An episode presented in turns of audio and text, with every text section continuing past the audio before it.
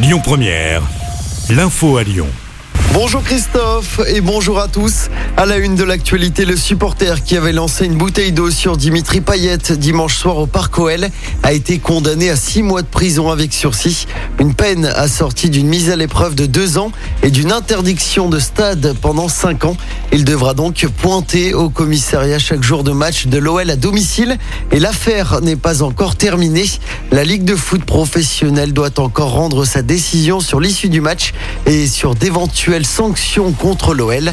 La décision est attendue le 8 décembre. Karim Benzema va-t-il être condamné? Le jugement sera rendu tout à l'heure. Benzema, pour rappel, est accusé de tentative de chantage dans l'affaire dite de la sextape par Mathieu Valbuena. Mais alors, que risque-t-il, Clémence Dubois-Texero? 10 mois de prison avec sursis et 75 000 euros d'amende, c'est ce qu'a requis le parquet contre Karim Benzema pour une affaire qui remonte à juin 2015. Valbuena reçoit plusieurs appels. On lui réclame 150 000 euros. S'il ne paie pas, c'est simple, une vidéo intime de lui sera diffusée. Le footballeur dépose alors une plainte. Cinq mois plus tard, Karim Benzema est mis en examen. On apprend qu'il a parlé avec Valbuena. L'a-t-il fait chanter ou non?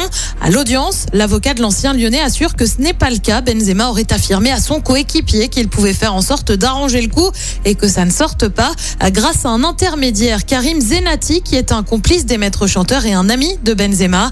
Mathieu Valbuena a pour sa part déclaré avoir ressenti des pressions exercées sur lui. Alors condamnation ou non, réponse aujourd'hui. En attendant, la place de Benzema en équipe de France ne devrait pas être menacée puisque le président de la fédération de foot, Noël Legrette, a assuré qu'il ne serait pas exclu par rapport à une éventuelle sanction judiciaire. Merci Clémence. Dans l'actualité également, ce nouveau conseil de défense sanitaire aujourd'hui. Plusieurs pistes sont à l'étude pour tenter d'enrayer la progression de l'épidémie. 30 000 cas ont été détectés sur la journée d'hier. Ça n'était plus arrivé depuis août dernier. Et le gouvernement va donc se pencher sur plusieurs pistes. La troisième dose de rappel pour tous, six mois après la dernière injection, le renforcement des contrôles du pass sanitaire, de nouvelles règles sur le port du masque à l'intérieur ou encore de nouvelles jauges dans les salles de spectacle par exemple. Et puis en football, Lille se rapproche des huitièmes de finale de la Ligue des Champions après sa victoire 1-0 hier soir face à Salzbourg à domicile. Les nordistes sont premiers de leur groupe à une journée de la fin.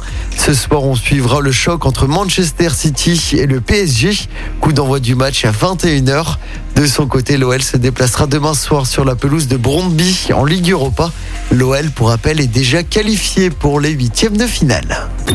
Écoutez votre radio Lyon Première en direct sur l'application Lyon Première, lyonpremière.fr et bien sûr à Lyon sur 90.2 FM et en DAB+. Lyon Première